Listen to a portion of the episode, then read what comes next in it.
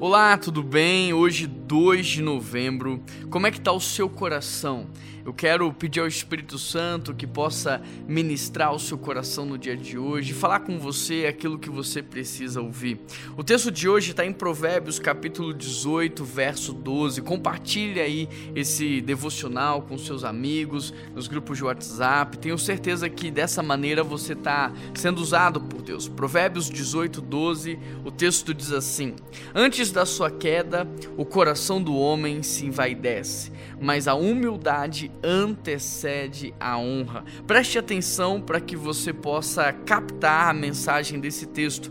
Antes da sua queda, o coração do homem se vai desce, mas a humildade antecede a honra. Você sabe se você está prestes a cair ou não, seja em descrédito, seja numa situação mais complicada, seja num pecado, seja numa perda de algo importante para você, quando o seu coração começa começa assim vai descer. Quando o nosso coração começa a ficar orgulhoso, quando o nosso coração começa a ficar vaidoso, isso é um alerta de que em breve nós sofreremos é, consequências e penalidades, muitas vezes até é, que algo que Deus não gostaria que vivêssemos, mas por causa desse orgulho, sabe, Ezequiel 28, por exemplo, diz que o orgulho precede a queda.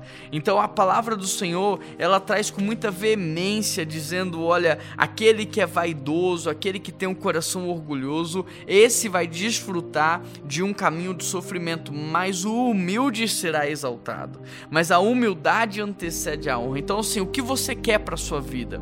O que você quer para os seus próximos anos? Você quer um caminho de sofrimento, de queda ou um caminho de honra? Tudo depende da postura do seu coração hoje. Se você está com um coração duro, um coração vaidoso, arrogante, orgulhoso, isso é um indício de que o seu futuro não vai ser bom. Mas se o teu coração hoje é humilde, isso é um indício de que o seu futuro vai ser melhor do que você está imaginando. Que nós possamos orar, porque o enganoso é o coração do homem, e que nós possamos pedir a Deus que venha ajustar o nosso coração ao dele, quebrantar o nosso coração, para que nós estejamos de fato sensíveis àquilo que ele quer fazer.